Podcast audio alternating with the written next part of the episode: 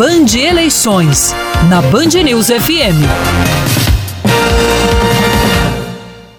17 anos após a implementação das urnas eletrônicas, o processo eleitoral brasileiro ganhou mais um braço informatizado, o aplicativo e-Título. Eu sou Larissa Biscaia e o sistema que funciona como documento digital é o quinto e último episódio da primeira rodada da série especial das eleições 2022.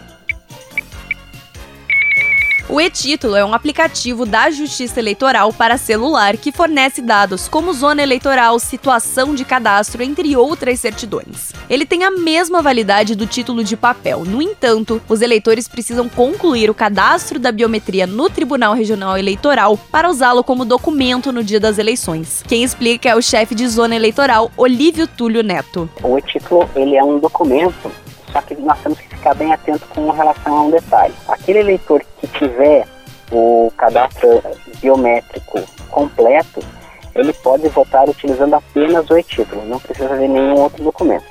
Agora, do contrário, é, aquele eleitor que baixou o e-título, mas não tem a coleta biométrica realizada ainda, ele ainda vai precisar levar um documento oficial com foto para acessar. Por meio desse sistema, é possível, por exemplo, justificar o voto caso você esteja fora da cidade. Isso tudo com o recurso de geolocalização. Essa justificativa foi uma parceira da Justiça Eleitoral nas eleições de 2020, em meio à pandemia, inclusive para eleitores que apresentavam algum tipo de sintoma para a Covid-19.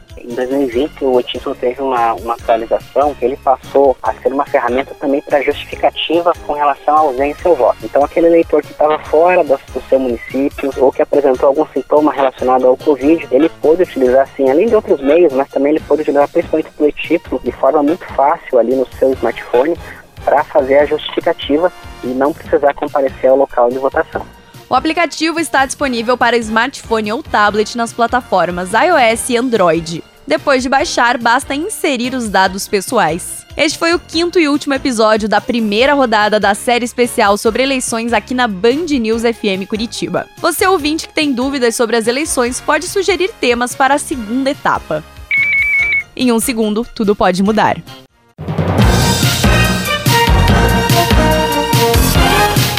Band Eleições, na Band News FM.